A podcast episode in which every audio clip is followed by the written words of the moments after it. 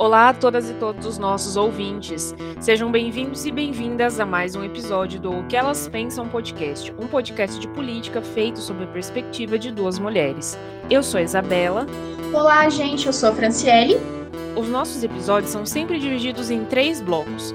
No primeiro deles, a gente fala de Londrina. A gente vai começar falando sobre uma jovem que foi atacada no aterro enquanto se exercitava. Vamos falar do uso de máscara aqui em Londrina, que também está sendo bastante questionado. Vamos dar um andamento sobre a vacinação. Vamos falar sobre o dia da favela, né, que foi um, um lembrado pelo Conexões Londrina. Enfim, e aí no nosso segundo bloco a gente fala de Paraná e fala de Brasil. Vamos falar de um, de um concurso público que aconteceu aqui no Paraná, que deu alguns problemas. É, vamos falar de Deltan Dallagnol, que agora vai participar oficialmente né, das eleições, de Bolsonaro, que teve aí uma semana, digamos, conturbada, para nossa alegria, é, falando, dando declarações polêmicas, enfim, recebendo intimação do STF, mas como político que é, concedeu a si mesmo uma medalha de mérito científico. Também vamos falar um pouco das eleições de 2022, tiveram algumas que já tiveram algumas movimentações importantes nesses últimos dias.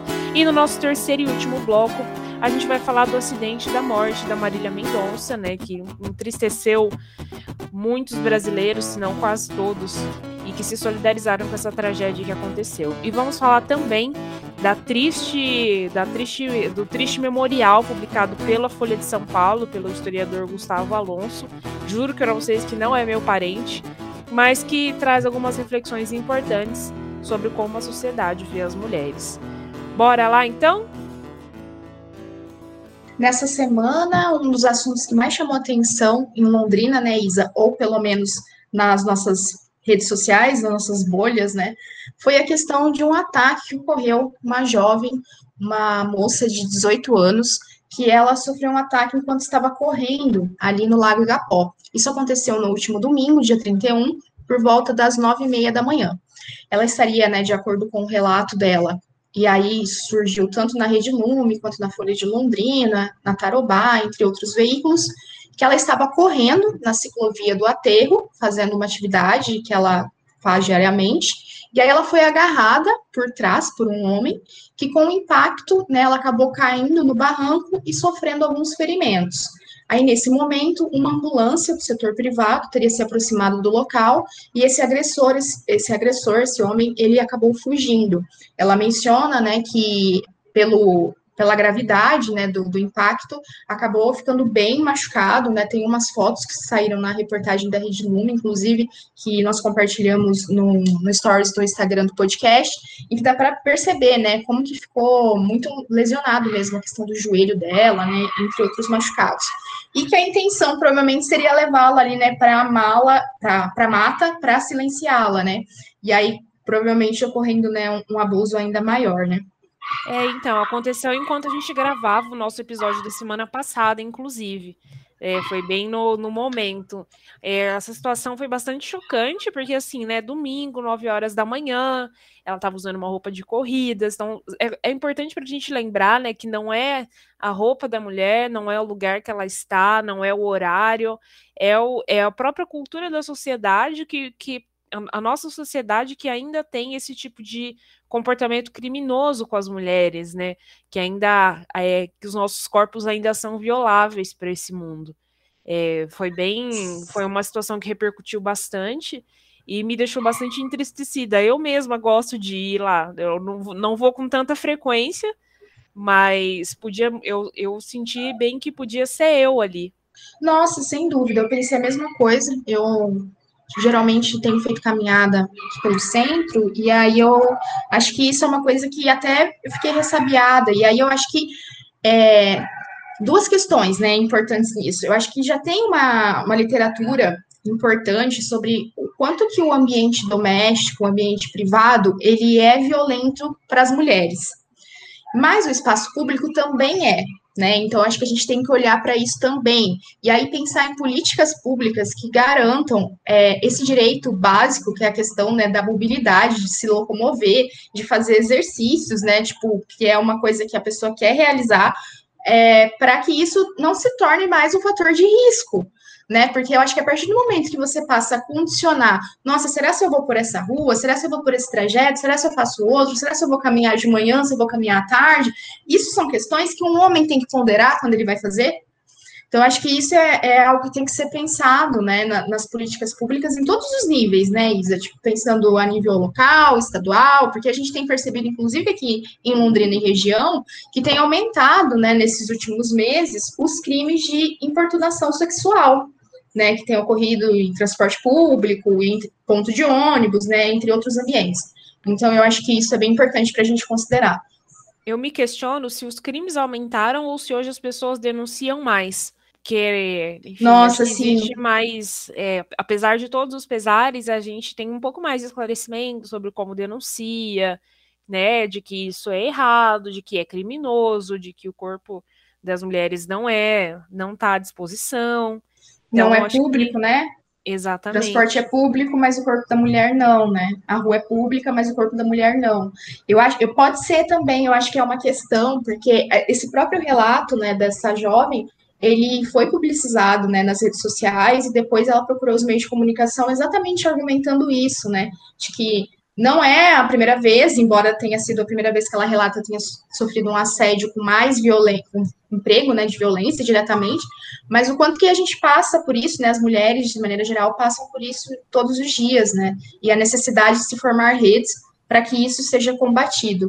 Eu achei muito importante essa fala dela para trazer uma necessidade dessa discussão, que eu acho que muitas vezes acaba sendo inviabilizada e trazida só no sentido de um problema individual, quando na verdade não, é um, né, um problema coletivo. É, essa semana também, Berenati deu uma batida de martelo aqui em Londrina, falando que não vai liberar o uso de máscara em locais públicos.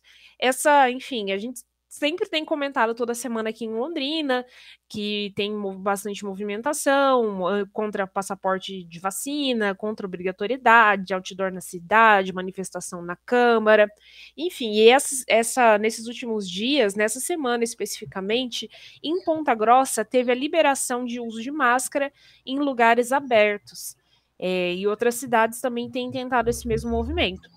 No entanto, como o decreto estadual continua vigente no sentido de que a máscara ainda é de uso obrigatório, é, na prática, essa medida municipal não faz, não tem muita eficácia. No entanto, o prefeito, Marcelo Bellinati, deu a batida de martelo e falou: olha, gente, aqui em Londrina não vai acontecer, a gente usou máscara até agora, façam um esforço e usem um pouco mais. É, lembrando aí que, segundo uma estatística que saiu na Folha de Londrina, é, com a vacina, a cobertura vacinal aqui da cidade, com as duas doses, já está em torno dos 60%. E aí, diante disso, a, o percentual de pessoas que pegam Covid mesmo imunizadas é de 1,68%.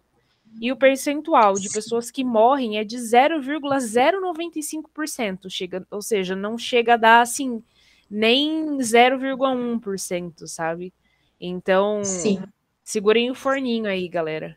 Bom, base, né, no que os dados mostram para a gente, de fato, né, a vacinação, nossa saída, e a gente tem percebido que tem avançado, né, em Londrina, no país como um todo. No entanto, eu concordo com essa visão do Belinati de que ainda é muito recente para nós pensarmos em retirar, né, as, as máscaras, até porque é, ele menciona ali uma questão que a gente tem percebido, que é países em que é, foram tomadas medidas de contra, né, foram flexibilizados a questão do, do isolamento, uso de máscara, de maneira muito prematura, elas já estão sofrendo de novo e tendo que fazer restrições, né, como o caso da Rússia, Japão, China, Estados Unidos.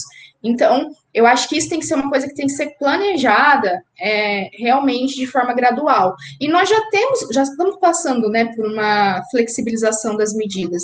Mas a máscara, até ouvi um, no café da manhã, o podcast da, da Folha, esses dias um estudioso, ele é. Não, não lembro agora exatamente o nome dele, mas é, é um estudioso dessas questões de. Ele é engenheiro é, ambiental, uma coisa assim, que ele, ele aí ele foca, foca na questão da saúde pública.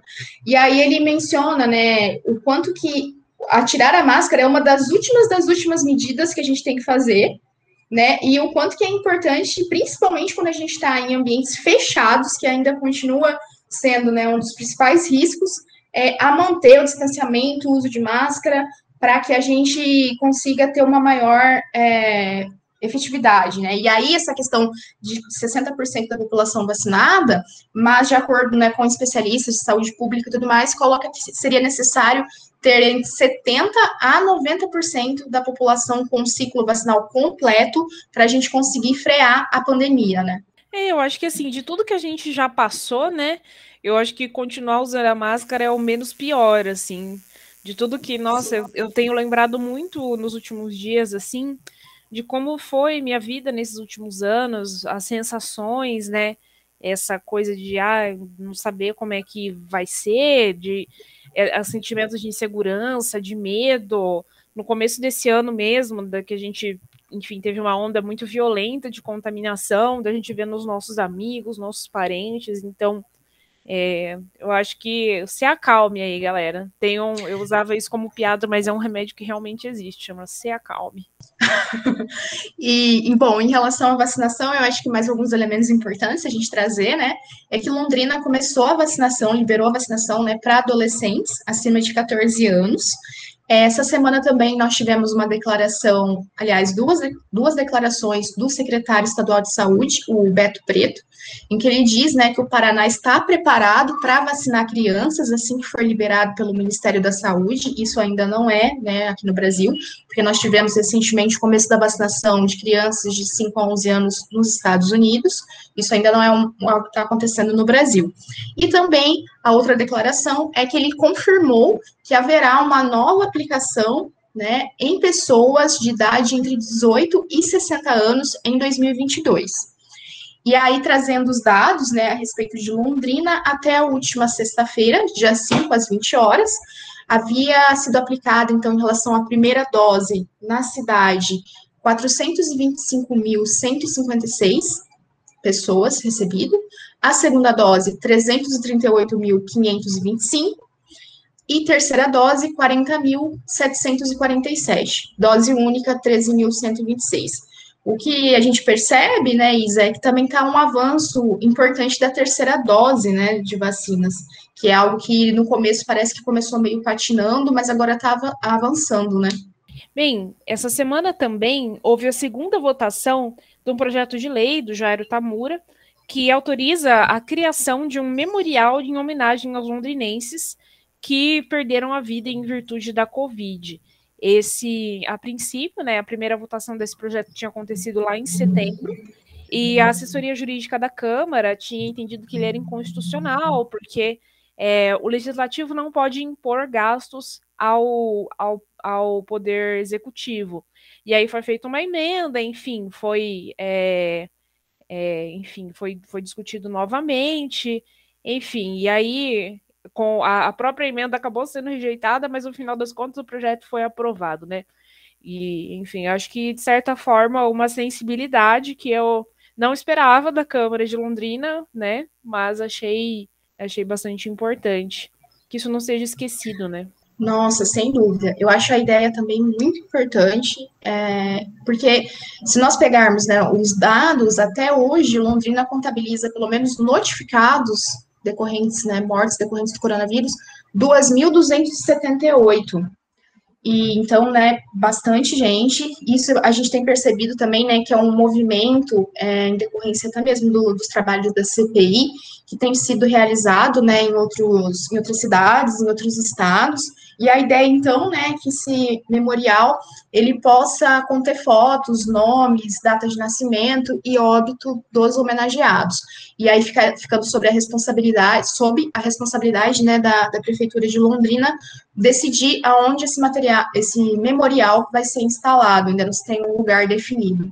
Essa semana também, é, o Conexões Londrina tá com uma programação pela em virtude do Dia da Favela, né? Lembrando aí, não é exatamente uma data comemorativa, mas são movimentos importantes no sentido de dar visibilidade para a população né, que vive em condições habitacionais mais delicadas, mais difíceis, e também chamar para chamar atenção para esse aumento da favelização no Brasil, né?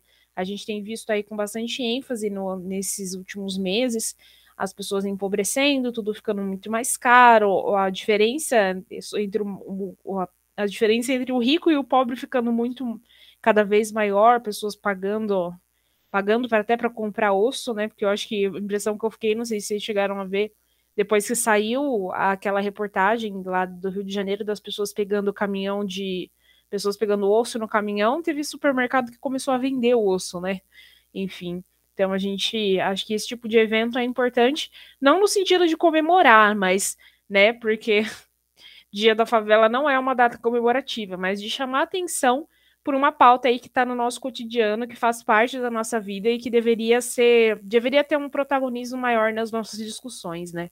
Nossa, sem dúvida. É tão surreal isso, né, Isa, que ao mesmo tempo que nós vemos é, reportagens trazendo pessoas que atacando, né, literalmente atacando é, caminhões de lixo, revirando lixo para achar, né, o que comer. A gente também vê, é, por exemplo, essa semana, vi uma reportagem na CNN Brasil falando que aumentou no Brasil a venda de jatinhos. Então, os ricos, né, cada vez mais ricos, e os pobres cada vez mais pobres. Lembrei da música lá da, das meninas, Monte Bom Bom Bom, né, que é praticamente o hino, o hino marxista. Uhum. Gente, desculpa, mas aqui é a referência dos anos 90 aqui, ó. Fica na veia, Achei certíssimo. É, e aí, né, eu, nossa, sim, tipo, eu concordo muito com essa questão que você traz, né, tipo, de celebração, não sei, é um termo que me incomoda, porque a gente sabe, né, que a favela, e aí talvez também, é até uma questão para a gente discutir, né, que eu acho que, na maioria das vezes, o olhar que é dispensado para as favelas, para as comunidades, é um olhar extremamente repleto de estigmas, que vê aquilo como um espaço de apenas criminalização, uso de drogas, pobreza, não que isso não seja uma vertente, né? Mas também se tem ali muitas potencialidades, né? Eu acho que é, uma questão, por exemplo, que é trazida nessa reportagem é que você tem uma grande circulação de, de dinheiro também, né? Da, da economia, mais de 118 bilhões da economia atual do país, né? Que trazendo ali, né, da, das, dessas regiões. Então, eu acho que isso também é importante ver. Importante ver as produções culturais, né, as redes de socialização que são criadas nesses ambientes. Eu acho que isso acaba sendo muito negligenciado. E aí, essa questão, né, do aumento da favelização no Brasil, saiu recentemente uma reportagem na Folha de São Paulo, que trouxe, né, que nos últimos 10 anos, o número de favelas no país, ele praticamente dobrou então, é, aí eu acho que a gente também tem que olhar, né? 10 anos, 2011, nós estávamos é, governos PT, né? Então, o que a gente percebe também é que essa questão, né, da até que ponto a gente pode discutir é, essa questão da inclusão financeira como uma forma de desigualdade social, né? Eu acho que a, a professora Lena Lavinhas, ela traz uma discussão muito interessante que é da financiarização das políticas sociais, que se garante né, uma entrada é, via acesso ao crédito condicionado à renda, mas que isso não mexe nas estruturas. Ou seja, é importante, não podemos né, tirar de contexto, mas programas de transferência de renda, e aí né, programas mesmo, não políticas públicas, visto que Bolsonaro recentemente né, desconstruiu completamente o Bolsa Família, que é um era num programa de governo, eles, eles são importantes, no entanto, eles não alteram a estrutura da desigualdade. E aí pensar né, em formulações mais profundas nesse sentido, né? E falando, pegando esse gancho de políticas públicas, a gente comentou nas últimas semanas aqui no podcast de algumas situações mais delicadas envolvendo as, as, as pessoas que estão em situação de rua aqui na cidade. É, uma questão, por exemplo, que aconteceu é que é, a UPA estava sendo utilizada como local de internamento para as pessoas em situação de rua que tinham, é, que tinham suspeita de Covid. É, aconteceu também no, no dia 27 né, do mês passado, que no, no Jardim do Sol é, foi feita uma reunião onde os, os é, funcionários relataram vários casos de agressão de pacientes contra funcionários, é, pessoas em situação de rua que usavam a UBS como lugar de acolhimento, de, de abrigo, né? Enfim, são, acho que são efeitos colaterais de um problema maior da estrutura da nossa sociedade que invisibiliza essas pessoas, não garante direitos a elas. Então a gente olha tudo numa perspectiva, a gente tende a olhar numa perspectiva moralista, né? De moralidade. Ah, usa droga, ai, bebe, ai, não sai da rua porque não quer. Mas quando, na verdade, o, o, o certo mesmo, o justo nesse mundo seria que cada pessoa tivesse um mínimo existencial garantido, né? É, de modo que aí, aí sim a gente pode falar que cada um faz o que quer e fica na rua quem quer, sendo que não é bem assim que as coisas funcionam. E aí, essa semana, na sexta-feira, foi aprovada no primeiro turno é, a realização de uma, de uma reunião, enfim, de um novo plano orçamentário, a criação de, uma, de um comitê permanente para discussão de membros do Legislativo e Executivo e outras instituições de assistência social para fazer discussão específica sobre essa pauta, né? Lembrando que não faz muito tempo, por exemplo, que Londrina chegou a colocar aquelas grades, é, grades de grades pontudas ali no, no terminal rodoviário para que a população de rua não dormisse ali, por exemplo. Então, essa é a cara da nossa cidade e isso tem que mudar. Exatamente. Eu acho que tem um, uma questão, né, que você trouxe, que eu acho que é fundamental que a gente olha muito para essa população numa perspectiva moralista, né? E aí se traz essa ideia, ah, se está na rua é porque não é bom sujeito, não é bom sujeito, não é boa sujeita, né? Mas tem muitas questões, e eu acho que com o desenvolvimento da, da pandemia e aí o crescimento da, da desigualdade social, é, a pobreza ela tem levado cada vez mais pessoas a não ter um teto, e aí a gente já tem debatido aqui em diferentes é, questões, né, Isa, a necessidade de Londrina viabilizar uma política pública habitacional, né, realmente efetiva. E isso tem sido muito difícil, né? Então eu acho que e aí, né, nós até citamos aqui no último episódio, né, a questão do Minha Casa Minha Vida, que era um programa que tinha problemas, né? Mas que foi também completamente desmantelado pelo Bolsonaro, passou a chamar, né, Minha Casa Verde Amarela, e, e aí as ofertas, né, desse, dessa, desse programa também é, se tornando cada vez mais difíceis a acessibilidade, né, então acho que, que isso é muito importante, e também tirar, né, essa, porque se nós pensarmos, né, ah, faz isolamento social, mas o isolamento social, ele acabou virando meio que um, um privilégio de classe, né, é, porque quem, quem, é, quem faz isolamento social, por exemplo, quem faz home office, é pessoas que têm trabalhos que às vezes são mais intelectualizados ou que é, não dependem de, de contato com as pessoas. Então tem um total, assim, um recorte de classe nisso. Enfim, aqui a gente vai encerrando já o nosso primeiro bloco do programa. É, a gente começou falando da jovem de 18 anos que foi atacada no aterro, falamos do uso de máscara na cidade, vacinação Memorial da Covid aqui em Londrina, falamos do Dia da Favela e terminamos falando um pouco sobre algumas pautas da população de rua aqui na cidade. E agora, no nosso segundo bloco do programa, a gente vai começar falando a respeito de uma reportagem que saiu no Plural Jornal.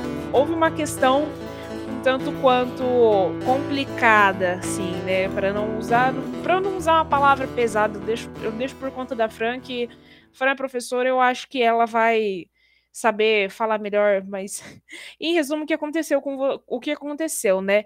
A prova do PSS do governo do estado, que aconteceu no último domingo, é, tinha uma questão que trazia lá um textinho, né, falando de feixe, do feixe de vara como um símbolo de um, um símbolo de povos indígenas de Roraima, é, trazia ali era um trechinho de uma notícia falando sobre essa questão do feixe de vara.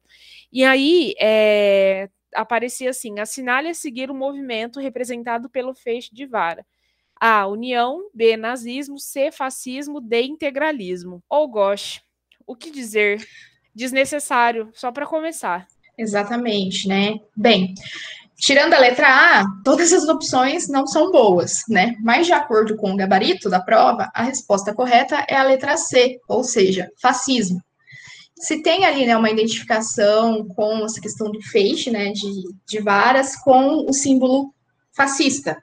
Se, e aí, essa reportagem do Jornal Plural traz né, ali um historiador que questiona, fala, olha, embora se tenha a simbologia, se tenha proximidade né, do, no desenho e tal, quando a gente vai pegar o sentido, não tem absolutamente nenhuma relação. Então, é, o que a gente percebe é que fica no ar é, a intenção de quem elaborou né, essa pergunta, para colocar esse texto com essa resposta, porque se tem ali uma, uma ligação que não faz nenhum, nenhum sentido, não tem lastro né, na, na realidade. E eu acho que isso é muito sério, Isa, porque reforça é, essa questão de negacionismo histórico que a gente tem atravessado, de trazer assim fatos que não têm nenhuma conexão um com o outro, para é, tentar estabelecer alguma explicação.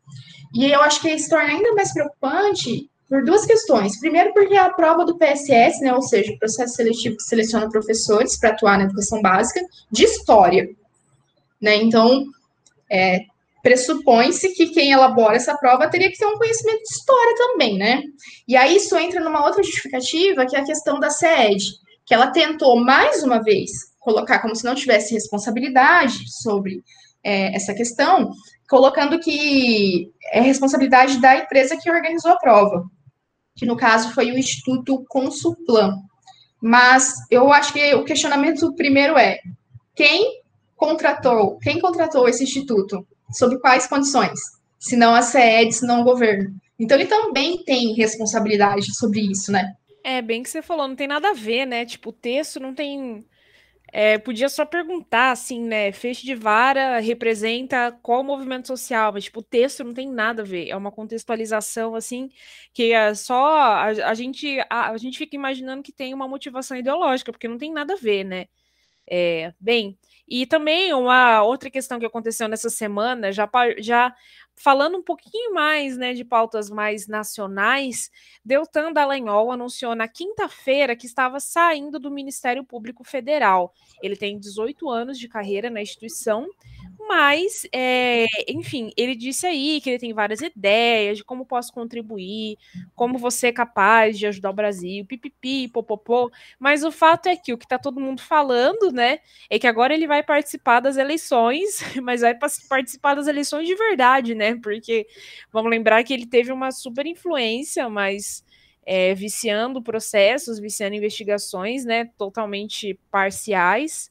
Mas agora, enfim, é, seria o Sérgio, o, o, seria um Sérgio Moro Mirim, assim, lembrando que também é paranaense, né? Afinal, o Paraná é a Rússia do Brasil.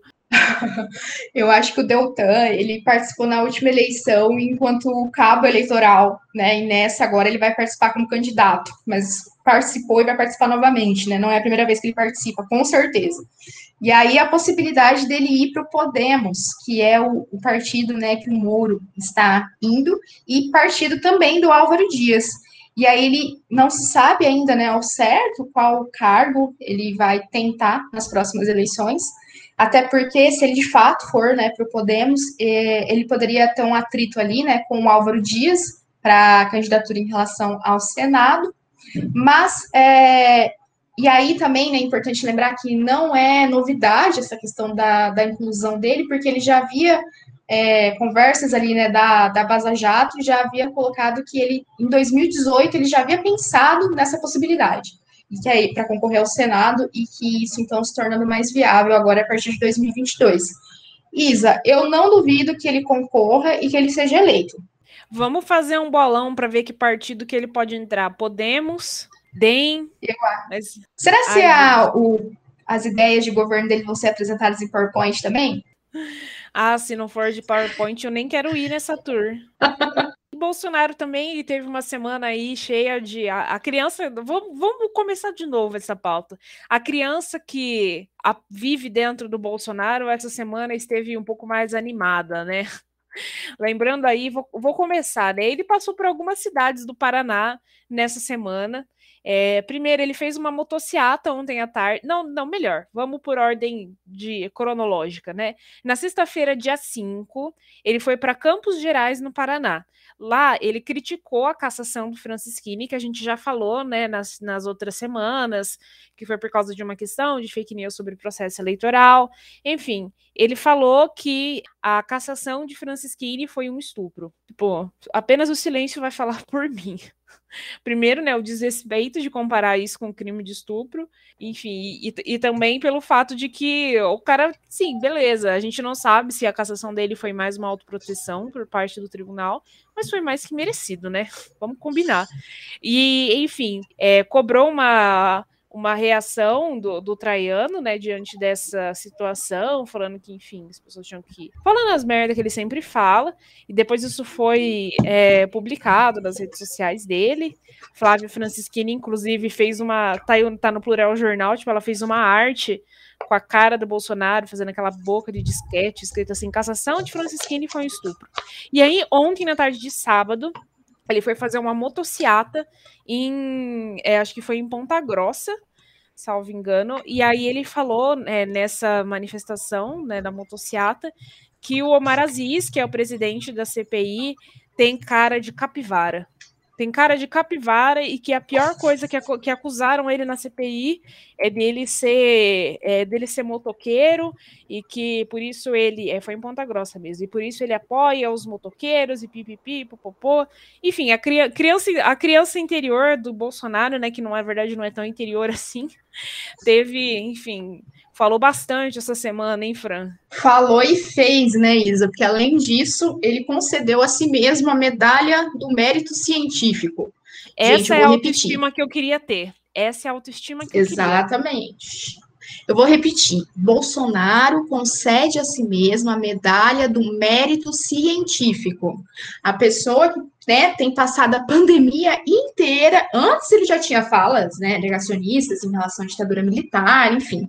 Mas com a chegada do coronavírus, ele tem, né, nossa, feito um show de, de falas completamente falsas, né, em relação à vacinação, tratamento precoce, tratamento preventivo e todos mais os outros nomes, né, que ele chama, deu lá, né, a cloroquina, cloroquina para EMA, enfim. E aí ele se deu uma medalha de mérito científico. E aí, né, ele fala que essa no caso dessa medalha, né, ela é uma das honrarias, né, concedidas pelo poder público a personalidades é, nacionais, estrangeiras, destinada a pessoas que contribuíram para o desenvolvimento da ciência, tecnologia e inovação no Brasil. E aí, além uma, disso. Uma outra também que a gente esqueceu de pôr na pauta, que ele também falou essa semana, Fran, da torre de pizza. Nossa, é verdade. Também teve a torre de pizza essa semana. Ai, gente, que humilhação. Só humilhação. humilhação, meu. Gente, ó, já não basta, né, as humilhações privadas, as humilhações públicas que a gente tem passado, né? O problema também é que muitas das, das privadas se baseiam por essas públicas, né? Porque, gente, que desgraça. Mas, enfim, né? Dando sequência às linhas de humilhação, além né, da medalha de mérito científico para ele, ele deu o título de chanceler ao ministro da Ciência e Tecnologia, Marcos Pontes, discordando aí, né, do Paulo Guedes, que há duas semanas chamou o Marcos Pontes de burro, né? E ao Paulo Guedes, que ele não poderia sair também, né, sem o presentinho, foi oferecido um posto no Conselho de Ordem. E aí, é, trazendo, então, né, a ordem que ele vai econômica que a gente tem percebido que ele tem feito é trazer as pessoas para o mapa da fome novamente, né? Então, é, eu acho, Isa, que essas situações demonstram muito o quanto que se tem ali uma espécie de, de ideia né, de, de público que é completamente cooptada por essa questão patrimonialista, né, de que ele vê mesmo o Estado como uma extensão da casa dele. Tanto é assim, né, que ele tem a família dele, né, uma espécie de, de filial, né, tem sido ocupada, né, por vários postos ali. É, pois é, acho que foi uma semana assim. É, o Bolsonaro é muito constrangedor, né? Tipo, ele não é um cara de direita, ele é um cara absolutamente constrangedor torre de pizza, cara de capivara, tipo, cara, poderia ter saído da quinta série, mas veio de um homem adulto na cadeira da presidência. Essa semana também, acho que aí dentro desse cenário da continuidade do, desse cabo de guerra com, com o Supremo, o STF é, deu 10 dias para que o Bolsonaro se explicasse a respeito das agressões aos jornalistas que aconteceram durante a, a cobertura da participação do Bolsonaro no G20 lá na Itália. O, a ação foi protocolada pela Rede de Sustentabilidade na segunda-feira, e o Toffoli é o relator que abriu o prazo de intimação para o Bolsonaro se manifestar. Por enquanto, assim, Fran, eu é, acho que sim, importante a gente pontuar aqui no podcast que foi proposta essa, essa demanda no STF, até para registro, documentação, né, para se criar volume em torno das de, dentre as muitas denúncias que já existem contra o Bolsonaro, mas essa abertura de prazo de manifestação por si só é uma medida protocolar processual, né? Sim, mais uma, né, Isa?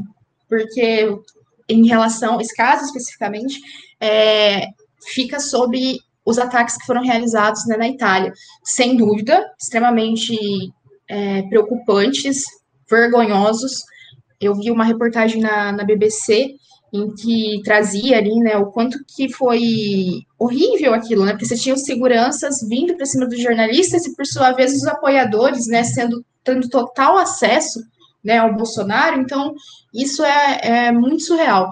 Mas, ao mesmo tempo, a gente tem percebido que desde que né, ele assumiu a presidência, ele tem feito ataque atrás de ataque, né? Em relação à, à, imprensa, aos meios de comunicação.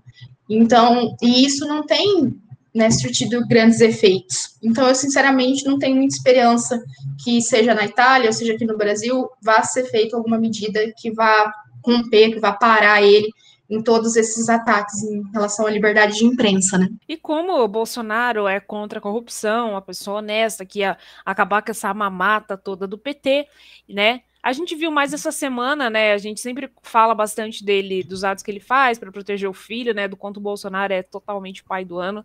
Enfim, vemos ele essa semana dando aí um jeitinho para beneficiar a Laura Bolsonaro, né? A Laura tem só 11 anos ainda mas é, para colocar ela num colégio militar em Brasília. Colégio militar aqui, o cívico militar ou só o militar, geralmente tem seleção, né? Tem muitos pais que acham que é maravilhoso, que vai educar os filhos, então é disputado. O que, que eles fizeram? É, alteraram o registro funcional do Bolsonaro. Né? Ele é, ele está como capitão reformado. O reformado é como se fosse um um aposentado por idade ou por invalidez, e eles mudaram na ficha funcional do Bolsonaro, colocando ele como se ele estivesse na reserva. O militar que está na reserva, ele pode ser chamado a qualquer tempo, né? Ele está, tipo, à disposição, de certa forma. E aí colocaram ele como militar da reserva e deram um jeitinho para que a Laura entrasse nesse colégio militar de Brasília sem ter que fazer processo seletivo, assim como todos os seres humanos que querem entrar nas escolas cívico-militares. Sim, também dessa turma, né, contra a corrupção, é importante lembrar, né, que o filho da deputada federal Carla Zambelli ela também é, recorreu a isso, né? E aí ela acabou fazendo com que o filho fosse aceito no Colégio Militar de Brasília sem processo seletivo em 2020 para cursar o sexto ano. É porque essa mamata ia acabar, né? Esses petistas corruptos, enfim. Pois é, né? E falando um pouquinho da nossa eleição de Falando um pouquinho de eleições de 2022, né, para a gente partir para nossa última pauta do segundo bloco do programa, enfim, começou a ter um certo rumor de uma chapa entre Alckmin e Lula. Acho possível? Não acho. Mas, né, a gente traz aqui para vocês e aí vocês decidem o que vocês acham sobre esse assunto. Ao mesmo tempo, o general Santos Cruz vira aí conselheiro da campanha de Moro. Lembrando aí que essa semana vai ter aí o evento da filiação coletiva dele, evento esse ao qual eu não vou, mas assim, se algum de vocês for, me contem se tinham salgadinhos gostosos. Bem, primeiro que essa questão né, da chapa não, não é voz da nossa cabeça, né? Se tem uma, um texto ali que foi trazido né, pela Thaís Oyama, publicado né, no UOL, na sexta-feira, dia 5, em que traz ali, né, colocando que o, o Lula ele teria dito a aliados, né, que apesar dos embates políticos do passado, ele sempre gostou do ex-governador do Alckmin, e seria, então, um, abre aspas, o único tucano que gosta de pobre. É, o texto também coloca. Pois é, eu te... bom, enfim, vamos lá, para não perder o réu primário, né? Daí, tipo, a gente tem, o texto também traz, né, que eles já teriam se encontrado pelo menos três vezes para discutir a possibilidade, e aí, né, isso teria sido visto pelo Lula como uma possibilidade, porque a rejeição do Lula é maior justamente em São Paulo, estado, né, que o Alckmin governou por 12 anos, né, e, e aí é, isso daria, embora, né, eu vi recentemente, essa semana, inclusive, uma pesquisa colocando que os eleitores de São Paulo é, querem uma mudança, eles não tiram, né, a possibilidade de votar no PSDB. Então, assim, como que isso vai acontecer, eu não sei, porque, né, é uma coisa completamente contrária à outra. Mas é, é o que se passa na cabeça dessas pessoas. E aí, por sua vez, né, o Alckmin mostrando que a autoestima do homem branco hétero é uma coisa realmente que precisa ser estudada, ele fala que a, a única. A, ele só se dispõe a fazer isso, que seria, assim, abre aspas, uma atitude extrema da parte dele, de fazer uma, né, uma chapa ali com Lula, por conta de, de que se contrapor ao Bolsonaro. Eu acho que ele esqueceu do resultado extremamente pífio que ele teve nas últimas eleições, né, Isa? Mesmo sendo o candidato com maior tempo de TV e tudo mais, para trazer isso, né? Olha, só vou ficar do lado do Lula porque vai para me contrapor ao Bolsonaro, só por isso. Então, acho que assim, a gente tem comentado bastante, né, do quanto é, o, o Lula vai fazer de tudo para conseguir, de alguma maneira, é, se é, impulsionar sua candidatura, né? Isso inclui alianças das, dos tipos mais duvidosos possíveis. Mas eu acho que com o Alckmin eu acho bastante difícil. O Alckmin é uma velha guarda aí do PSDB que eu acho que não tem uma afinidade com, por exemplo, com as, com as ideias do João Dória, que é aí, acho que a, a voz que fala mais alto, ele, o governador do Rio Grande do Sul, né? Que tem falado mais alto no PSDB pós-impeachment da Dilma. Então, eu acho que o Alckmin ficou meio órfão, sabe? E a eleição passada acho que mostrou bem de como de como talvez ele não tenha mais a visibilidade, né? O, o mesmo o mesmo destaque que ele tinha antigamente, né? Sim, eu acho que tanto ele está órfão, né, que há rumores, inclusive, da saída dele, né, do PSDB, porque ele não está sendo ali cogitado, né, como um possível nome para tentar a presidência novamente, nem mesmo o estado de São Paulo. Então, a possibilidade dele ir para outro partido, né, para vir a concorrer eh, esses cargos. E essa semana também, né, nós tivemos, como você colocou, a abertura, né, a, a oficialização, digamos assim, né, da, da candidatura do Moro em relação ao Podemos, que ele vai né, oficializar isso, a sua vinculação ao partido no, no próximo dia 10, que é quarta-feira. E aí, né, um folder ganhou as redes sociais, que o Podemos já está divulgando nas redes sociais do partido e tudo mais, chamando as pessoas, né? Inclusive, Vic Dória falou que vai comparecer ao evento, que é um folder em que Vamos fazer uma análise semiótica, né, Isa? Tem um, uma bandeira do Brasil, né, a, ao fundo. Ele traz uma, um sincretismo ali muito é, fora da casinha, né? Porque a bandeira remete à questão do Bolsonaro, né? É um, é um valor. E aí, isso também, né? O quanto que esse grupo bolsonarista acho que se apropriou do símbolo, né? Da bandeira e a camiseta da CBF tudo mais. E ao mesmo tempo, né, ele traz um, um slogan que ele foi acusado de plágio. Por quê? Porque com a filiação dele no Podemos, ele copiou o slogan de uma campanha feita pelo, pelo no caso da, do ex-presidente Lula, né? Na ocasião ali do, do golpe contra Dilma, foi lançada né, uma, uma campanha em que se trazia um Brasil justo para todos e para Lula. Por sua vez, o slogan da campanha do Moro, né? Juntos podemos construir um, um Brasil justo para todos. Então, ele traz ali né, um, elementos do bolsonarismo, elementos do petismo, enfim, tentando se viabilizar ali, né, com um terceiro, uma terceira via, o terceiro nome. Bem, e falando um pouquinho do nosso. De, de pessoas que bebem de água estranha, vamos falar um pouquinho do Ciro Gomes, né? Ele, essa semana, depois do PDT ter apoiado a PEC dos precatórios, ele fez uma comunicação nas suas redes sociais, dando a entender que ele suspenderia a pré-candidatura dele à presidência. Eu, particularmente, Fran, achei que foi uma chantagem, sabe? Não acho que ele sairia, que ele de fato desistiria de ser presidente. Mas se essa quebra de braço continuar, acho possível que ele mude de partido. Até mais, ainda por cima, considerando essa endireitada né, que o Ciro tem dado, enfim. Sim, eu também acho que é uma possibilidade dele sair né, e tentar, porque realmente ele tem se distanciado cada vez mais, pelo menos dos ideais mais genuínos né, ligados à, à esquerda, ao, até mesmo ao centro, né?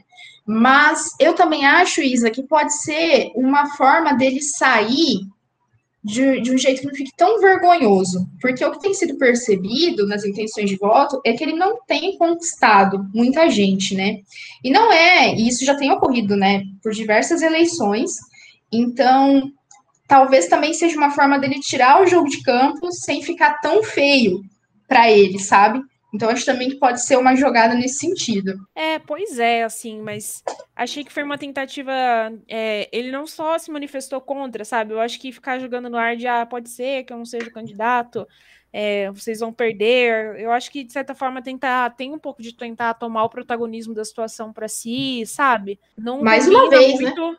Não combina muito com o que eu achava que o Ciro seria. Assim, acho que para mim, mais um comportamento estranho dele. Sim, nossa, ele já não é mais o Ciro que, que eu conheci em algumas falas há muito tempo, né?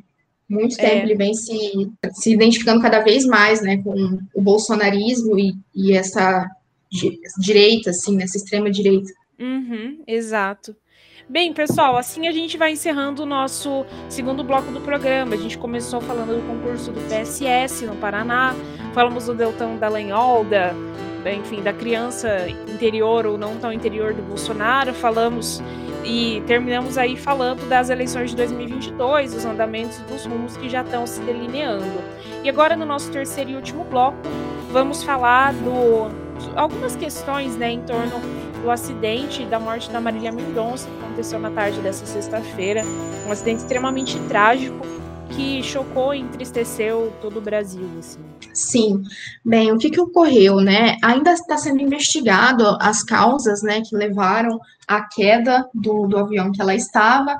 A princípio, né, saiu uma reportagem no G1 colocando que o avião, né, que ela estava também mais quatro pessoas, né, Isa, o seu assessor, um tio, e também tinha o piloto, né, e, e o copiloto, é, teria se chocado com um cabo de uma torre de distribuição da campanha da, da Companhia Energética de Minas Gerais, né, antes de cair a cerca de 300 quilômetros de Belo Horizonte, mas assim, a menos de 5 quilômetros de onde ele iria pousar, né? E isso é uma nota que foi emitida pela própria é, Companhia de Energia Elétrica. E aí, né, isso ainda é uma questão que está sendo investigada, que vai ser confirmada se a causa né, foi essa mesmo, mas a primeira suspeita é em relação a isso. E aí eu acho que algumas questões para a gente trazer disso, né? A primeira delas é que se teve um, um, muito sensacionalismo, né, beirando toda essa cobertura em relação à morte da Marília Mendonça, e aí eu acho que é, teve uma postura também né, da assessoria, que foi a princípio a, é, falar né, no primeiro momento, acho que até mesmo para não causar é, maior alarde né, em relação às famílias, de que os cinco presentes da aeronave eles estariam vivos. E aí, pouco depois, né, um pouco tempo depois, essa informação foi desmentida né, em tempo real por meio de comunicação, e aí depois veio a assessoria né, confirmar. Então, se teve esse, esse burburinho assim, né, em relação a, a isso, né? É, e uma outra questão, além né, do sensacionalismo, que permeia, a gente, a gente tem percebido, né? Eu me lembrei muito, Isa, do caso do, do Mamonas Assassinas, que o, eu tinha cinco anos na época, mas ficou muito marcado, assim, para mim, que foi em 96, né, quando caiu o, o avião que o, o, programa do Gugu, trazendo vidente, falando que já tinha, né, previsto que ia acontecer. Eu vi algumas postagens nesse sentido também em relação à morte da Marília, não sei se você viu, é, trazendo, inclusive na, no UOL, que ah, ela, estaria, ela teria dito que não gostava de viajar de avião, que ela teria tido uma, né, uma ideia de que poderia acontecer algum acidente entre outras questões, né, que é trazer vídeos assim, ai, ah, veja como foi as últimas horas de vida da Marília Mendonça, umas questões assim que eu acho que até que ponto, né, é uma discussão que permeia entre a ética, né, e o sensacionalismo. Isso é uma, uma coisa que para mim ficou muito marcada, me incomodou bastante. E também é a questão de um texto, né, que saiu na Folha de São Paulo, que é um texto nomeado, e aí estou colocando como texto, porque a Folha de São Paulo vê como um texto, mas para mim não é um texto, eu me recuso a chamar de texto, eu acho que eu tenho muito respeito por textos, e para mim aquilo lá é um amontoado de palavras, que tem o seguinte título, Marília Mendonça, rainha da sofrência, não soube o que é fracasso.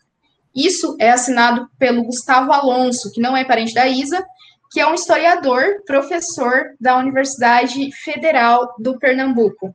O que, que, você achou do texto, Isa? Então, gente, esse texto viralizou nas redes sociais, sendo bastante criticado na, na tarde de ontem, né?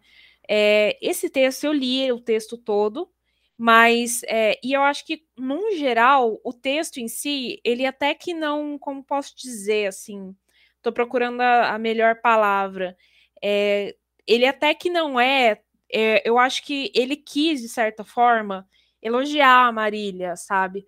Falar de todo o marco dela, de tudo que ela fez, que foi importante, mas ele acabou sendo muito infeliz dentro de um determinado trecho que ele falava, eu vou ler esse trecho para vocês. Nunca foi uma excelente cantora. Seu visual não era dos mais atraentes para o mercado da música sertaneja, então habituado com pouquíssimas mulheres de sucesso. Paula Fernandes, Cecília, da dupla com Rodolfo, Roberta Miranda, Irmãos Galvão e Ana da dupla com Cascatinha. Marília Mendonça era gordinha e brigava com a balança.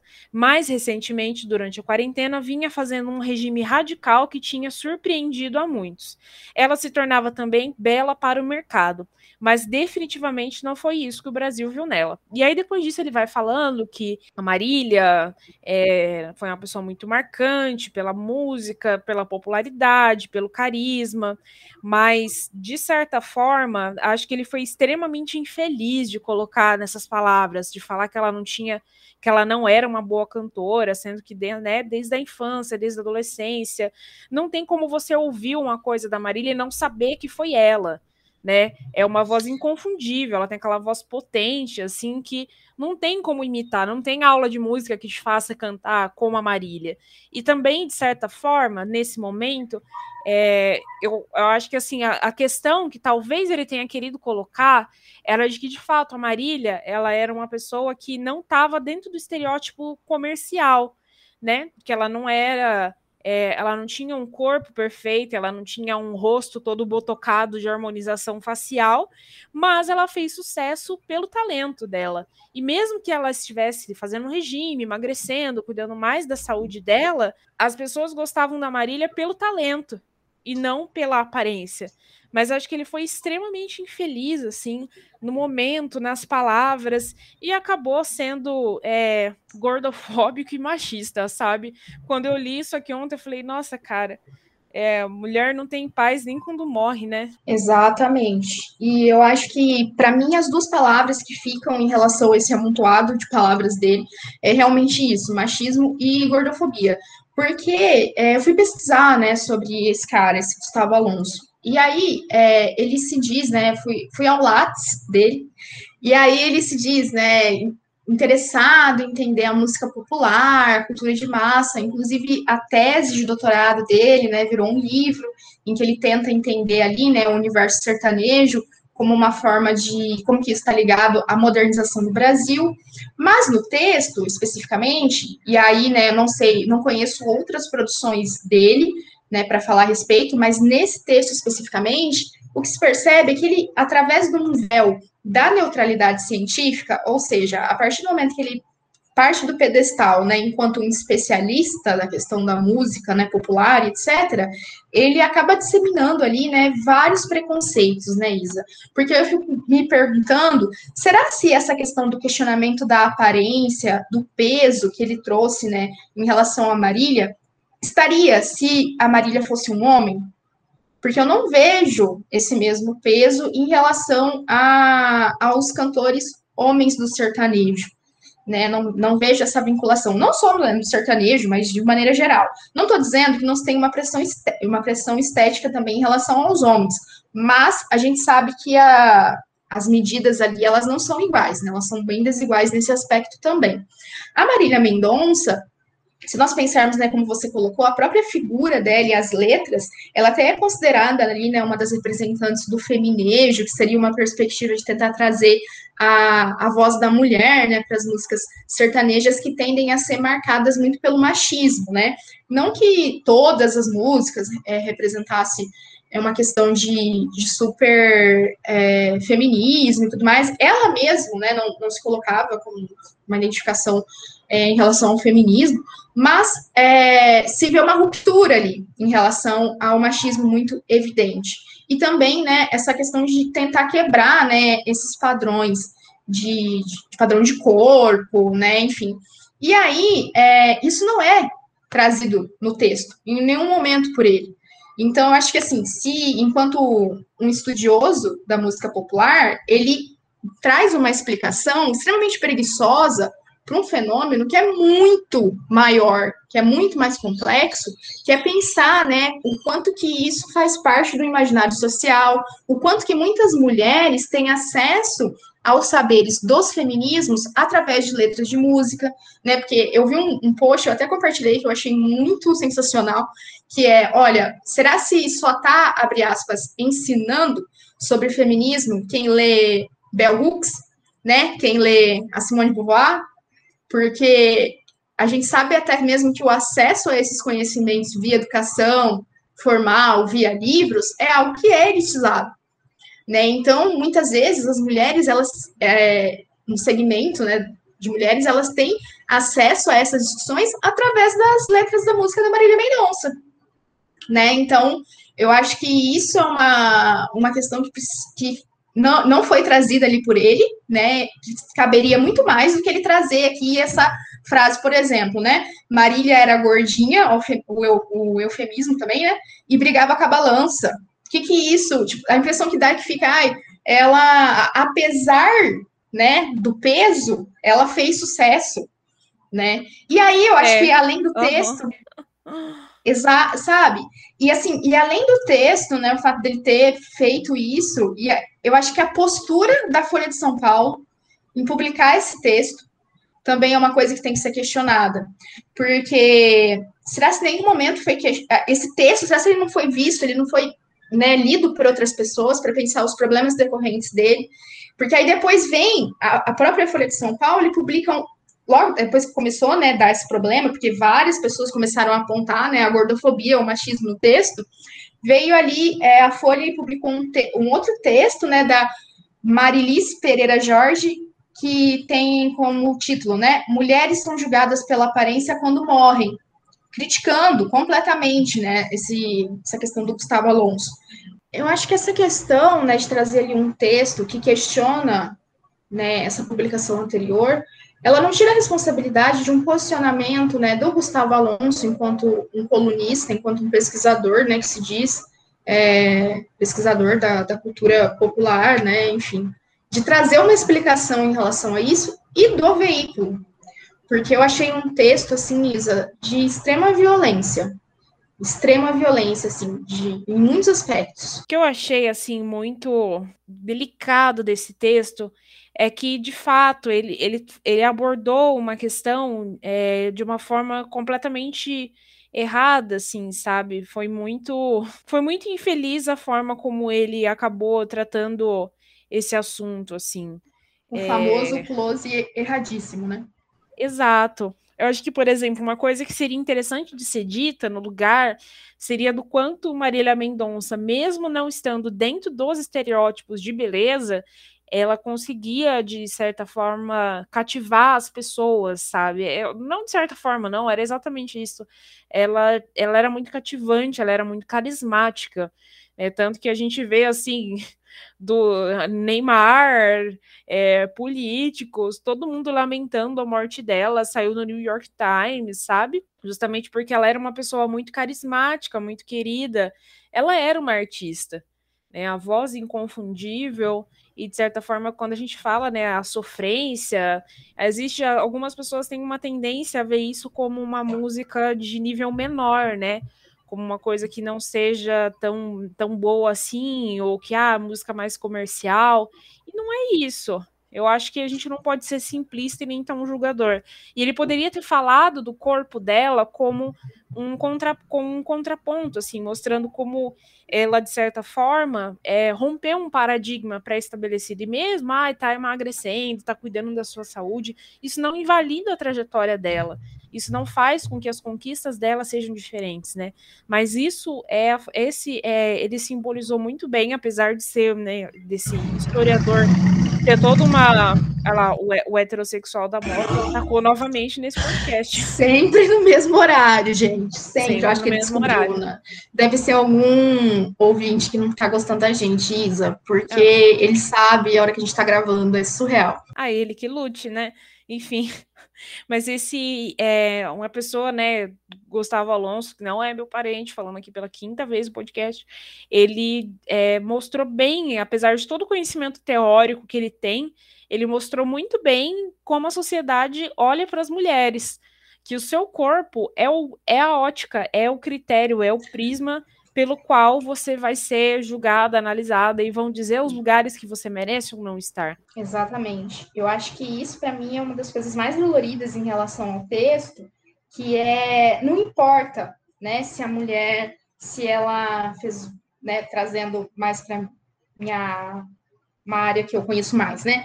Não importa se ela fez mestrado, se ela fez doutorado, se ela fez pós-doc, se ela fez não sei quantos cursos, se ela, além disso, né, ainda é responsável por todo o trabalho doméstico, né, que, que é colocado como se fosse uma responsabilidade só dela, enfim, ela tem que estar vestindo calça 38, né, porque senão nada disso traz uma, não tem importância. E aí eu acho que você tira completamente a potencialidade, né, a questão política do quanto que isso é importante para as mulheres, né?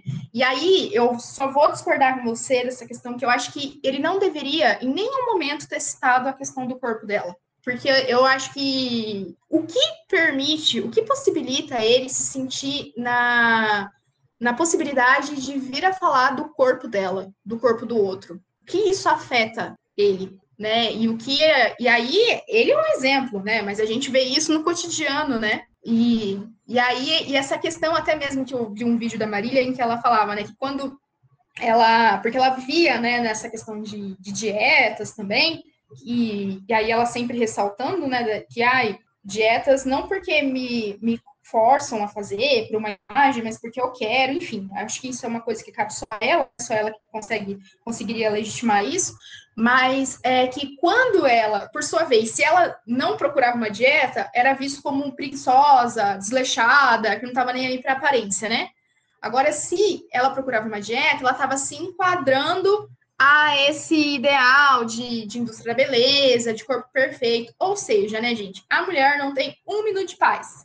Nem depois que morre, inclusive. Nem depois que morre. É, enfim, é, além do artigo que você mencionou, também foi, teve mais um da Aline Lima, que é mestre em letras, que eu, eu acabei de ver aqui, a Folha acabou de soltar. A manchete é Marília Mendonça ter sido gordinha e depois ter emagrecido, nada importa. Então, aparentemente, um pouco melhor, mas acho que eu, eu entendi a postura da Folha que foi tipo assim: não vamos retirar a opinião, mas vamos lançar um conteúdo melhor para melhorar a discussão. Mas acho que teria sido mais digno simplesmente editar o texto do Gustavo e deixar mim... e, e, fingir que não aconteceu, pedir desculpas e fingir que não aconteceu nada, do que ficar. Parece que. Sabe qual a sensação que me dá? De que eles estão explorando a audiência, sabe? Sim, é, nossa, porque até se você pegar ali, né, as matérias mais lidas, são esses textos. É. que fazem esse ranqueamento. Mas, é, e aí, né, eu acho que mais uma vez a impressão que me dá é que assim, vem um homem e fala porcaria, daí vem mulheres atrás para desconstruir a porcaria que o homem falou. Mas, Mas... É, e o homem, né, vindo se retratar em relação ao que ele falou? É, eu exato. acho que isso é importante, né? E o veículo, enquanto veículo mesmo, né? Será se no editorial de amanhã vai ter algo a respeito disso? Eu acho que eles estão simplesmente explorando a audiência desse evento, explorando a morte dela como um, um produto de comunicação, sabe? Uma coisa que está dando Sim. muito ibope, então vamos aproveitar para falar disso. Não importa se vai ser desrespeitoso, né? O importante é que, de alguma forma, isso traga leituras e visualizações para nós. Bem. Sim, eu concordo muito, Isa. Eu acho que não se tem um, uma reflexão maior mesmo. Se percebe mais uma vez um meio de comunicação reproduzindo, né, estereótipos de gênero. E aí, né, o quanto que está é envolto por questões muito complexas, né, que é o, esse controle do, do patriarcado, né, em relação ao corpo das mulheres, aos corpos, né, e as histórias, e o quanto que os meios de comunicação hegemônicos legitimam isso, né, e são legitimados também, né, porque né, a indústria da beleza, quem mantém, né, também esses meios. Então, são questões muito complexas, mas que têm que ser discutidas, né? Bem, vamos para o nosso quadro de indicações da semana? que elas indicam?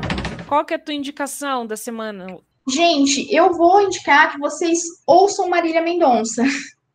É, e aí eu acho que tem uma, uma, uma. Separei aqui uma música que eu achei que o título é o seguinte: Saudade do meu ex. O único ex que eu tenho saudade é o Lula, Isa.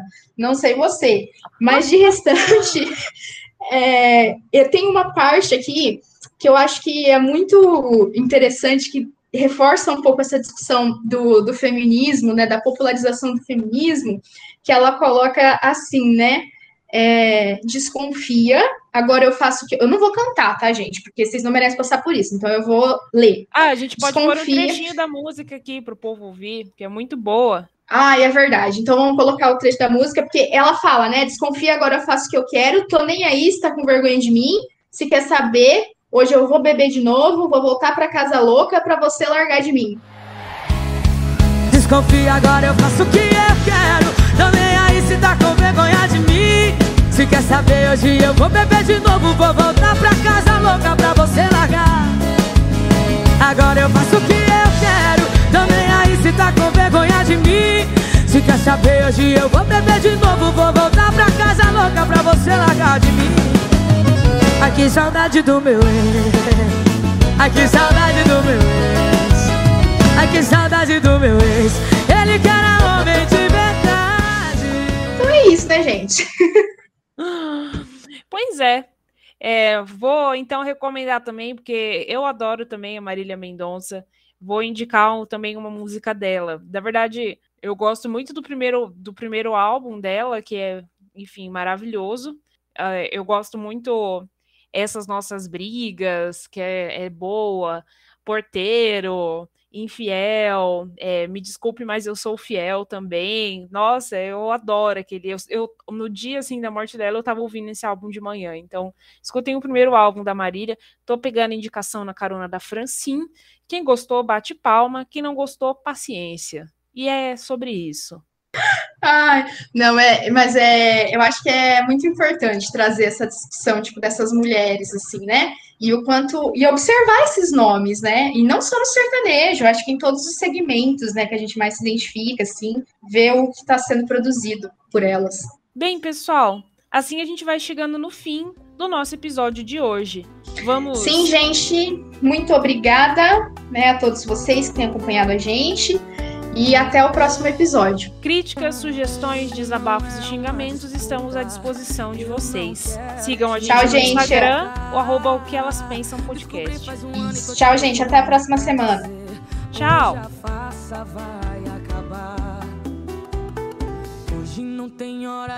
Esse episódio foi produzido e apresentado por mim, Isabela Alonso Panho, e pela Franciele Rodrigues.